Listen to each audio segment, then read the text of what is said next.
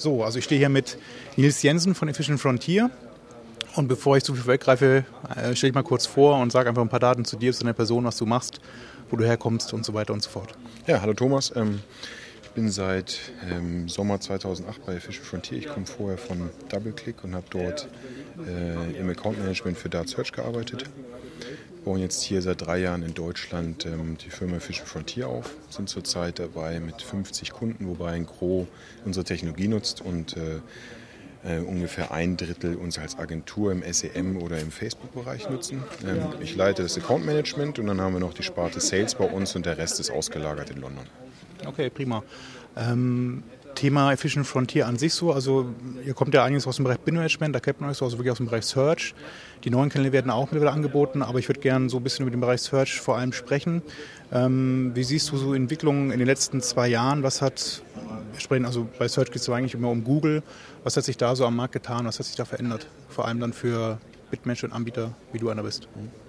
Also ich glaube, dass grundsätzlich in den letzten Jahren Transparenz zugenommen hat. Ähm, wir kommen ja von dem Zeitalter von geschlossenen CPO-Deals und äh, Brandeinbuchungen und den Rest äh, verschweigen wir, sodass das die Transparenz ist ein bisschen aufgegangen. Google selber möchte ja auch durch seine äh, Policies bei der API-Nutzung festlegen, dass jeder eben kostentransparent auch kommuniziert an den Werbetreibenden und wir sehen dort eben einen großen Zuwachs.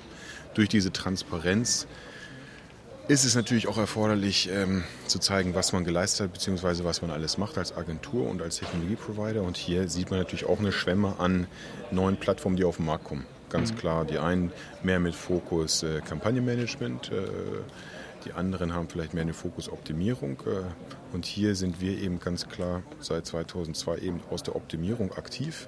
Äh, Kampagnenmanagement ist ein Thema bei uns, ist aber kein Schwerpunkt, sondern wir bieten es an. Wir haben auch automatisierte Feed-Lösungen, die da äh, verwendet werden können, um das zum Beispiel an Warenwirtschaften anzudocken. Aber Optimierung ist ganz klar unsere Kernkompetenz und auch unser Kernprodukt, egal welcher Kanal, besonders im SEM. So, wo denke ich, wo geht es hin? Ich glaube, dass äh, Werbetreibende immer mehr ihre Kampagnen automatisieren werden, sprich automatische äh, Abgleich mit der Warenwirtschaft, mhm. äh, Keyword-Übermittlung, äh, gucken, ob es Dubletten im System gibt, Promotion-Aktionen, dynamische Anzeigen und so weiter und so fort. Und das gekoppelt mit äh, dem Bitmanagement, um dann eben auch das richtige Geld damit zu verdienen. Da glaube ich, geht die Richtung zurzeit hin im, im SEM und die anderen Kanäle folgen dieser Automatisierung mit unterschiedlichen Geschwindigkeiten. Mhm. Ja, ähm, vielleicht mal so zum Thema Quelle. Also Suchmaschinen gibt es ja dann doch ein paar mehr als nur Google.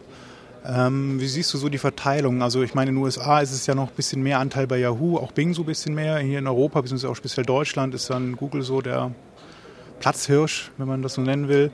Ähm, wird sich da noch was tun oder wäre das gut so für die, für die Branche, also für den Markt oder ist das eigentlich ganz angenehm, wenn man da nur mit einem zu kämpfen hat und nicht mit mehreren gleichzeitig?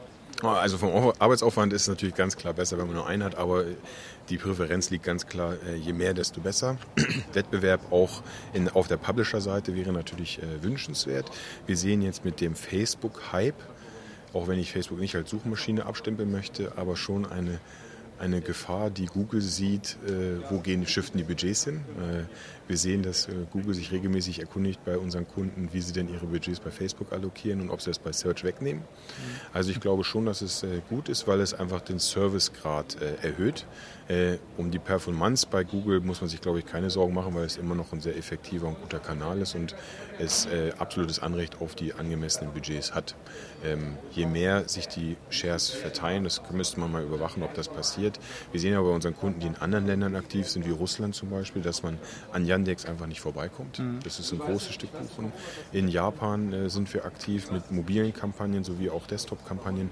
Dort muss man Yahoo buchen. Interessanterweise wird Yahoo in Japan über AdWords gebucht. Also es ist die AdWords-Technologie auf dem Yahoo-Interface. Mhm. Und so gibt es verschiedene Länder, wo man einfach nicht daran vorbeikommt. Äh, wir sehen ganz klare äh, Bing-Relevanz in Frankreich und in UK, aber in Deutschland sind wir leider noch bei den 90 plus Prozent und werden da wohl auch langsam nicht wegkommen, wenn man Social nicht in einen Topf werfen würde. Ja.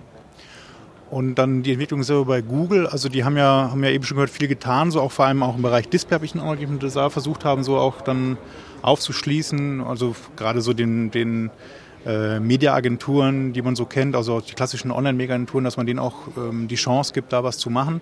Aber so speziell im Bereich Search ist ja die Entwicklung so ein bisschen ja, ich will nicht sagen eingeschlafen, aber es gibt dann sowas wie Sidelinks noch, was dann neu ist, was dann eben als neu verkauft wird. Aber die Frage ist, ob das dann äh, alles außer Klick gerade, was es noch so steigert am Ende oder auch sowas wie Product Plus Box, dass man dann nochmal den Merchant Center damit verknüpft. Ähm, fallen dir noch irgendwie Sachen ein, wie man die Suche selber weiterentwickelt? Oder ist das irgendwie so ein bisschen gesättigt mittlerweile? Also ist das, hat das so eine gewisse Grenze erreicht, wo man nicht mehr rausholen kann? Oh, da, das ist natürlich eine schwierige Frage. Wir, wir, sehen natürlich, dass Google schon eine Menge testet. Also alleine jetzt äh, Schlagworte wie Keywordless Ads die dort aktiv getestet werden. Wir sehen, dass die Universal Search natürlich aktiv gemacht wird. Man ist sich manchmal nicht ganz sicher, inwieweit Google auch auf seinen Umsatz guckt, äh, wenn sie das äh, testen und auf einmal zum Beispiel organische Ergebnisse mit den Google Maps eben dominant aufpeppen. Das freut uns natürlich als Nutzer, aber als Marktwerbetreibender ist es immer ein bisschen schwierig. Ich glaube schon, dass der Markt, ich will nicht sagen gesättigt ist, da kommt immer noch was, aber die Hauptpriorität, wie du schon sagtest, liegt zurzeit in Search, Mobile, und so weiter. Dort haben sie großes Geld ausgegeben mit DoubleClick, AdMob und so weiter und sie müssen das Geld jetzt erstmal monetarisieren ähm, und werden dort auch, glaube ich, die Priorität erstmal setzen. Mhm. Weil Google natürlich auch die Angst hat, dass es gesättigt ist und sie müssen eben was anderes äh, anbieten jetzt. Und was wäre so vom bei, bei, so Bereichen, also habt ihr sowas schon gemacht mit Product Plus Boxen und sowas? Also seid ihr da auch dann aktiv? Das, ich meine, da ist dann mit der API immer so eine Sache. Also Tracking ist dann auch wieder das nächste Thema. Geht das auch noch? Also da ist ja Google auch so ein bisschen ja, ich will nicht sagen hinterher, aber das ist so ein Bereich, wo man auch dann als einer, der dann versucht, da mitzumischen oder als externer Drittanbieter eben, der das auch anbieten möchte, Schwierigkeiten haben könnte, weil eben die ja, Daten anders erfasst werden, weil es eben nochmal ein bisschen problematisch sein könnte das Ganze auch zu steuern dann danach wieder. Ist das so oder kommt man da eigentlich an die Daten auch genauso gut ran und könnte das genauso gut anbieten und nutzen? Nein, nein, überhaupt nicht. Also die Product Plus Box, äh, das erste Problem ist ja, es ist erstmal nicht für jede Branche zugänglich. Mhm. Ich muss schon Retailer sein, ich kann eben kein Reiseanbieter sein. Also wir haben viele Kunden im Reisesegment wie die TUI oder ähm, äh, Trivago und Co., die natürlich gerne ihre Hotels äh, präsent in einer Plusbox oder wie auch immer anbieten würden, oder sei es nur über Google Shopping zum Beispiel, aber ähm, sie es nicht dürfen, weil, weil Google einfach die Branchen ausschließt. Das ist das erste Problem, sodass selbst wenn es Innovationen gibt im Search, wir sie nicht immer nutzen können. Und das andere Thema ist äh, Tracking, auch ein ganz klares Thema. Sightlinks können wir jetzt seit ungefähr anderthalb Monaten endlich tracken mit Conversions. Mhm. Äh, wir haben seit äh, dem vorletzten Release in unserer Plattform auch die Möglichkeit, die Product Extensions, Plusboxes und so weiter zu tracken, beziehungsweise auch über unsere äh, Oberfläche erstmal anzulegen. Und äh, solche Themen wie dynamische Preise, also Parameter und so weiter und so fort, das ja reine API-Features sind. Selbst dafür brauchen wir eine Oberfläche. Kann man jetzt bei auch so, uns auch so abdecken, aber wie du schon gesagt hast, ist immer hinterherhinken. Und äh, die Entwicklerressourcen bei Google sind nicht mehr so, dass man, äh, man kriegt den Zeitlink und dann wartet er erstmal anderthalb Jahre, bis man damit was machen kann. Mhm. Das ist schon ein Problem, ja. Ja, jetzt fängt es so ein bisschen an zu regnen in Hamburg, wie immer, wie so häufig. Ähm, vielen Dank für das Interview. Ähm, falls jemand dich noch erreichen möchte, weitere Fragen hat, hast du Twitter-Account oder irgendwas, wo man dich äh, erreichen könnte? Oder wie sieht es da aus? Ich kann eine E-Mail-Adresse anbieten. also nur wenn du willst, du musst natürlich jetzt nicht öffentlich sagen. Also. Nein, ist kein Problem, aber immer gerne auf Efficient Frontier gehen und dort sind wir alle erreichbar. Wir haben eine Facebook-Seite, Efficient Frontier Deutschland sind wir auch erreichbar und wir haben sogar einen deutschen Twitter-Account, efrontier-de und äh, dort sind wir immer erreichbar, stehen für Fragen und Antwort zur Verfügung und freuen uns über jedes Gespräch. Super, Nils, vielen Dank nochmal und bis zum nächsten Mal wieder. Gerne. Ciao. Tschüss.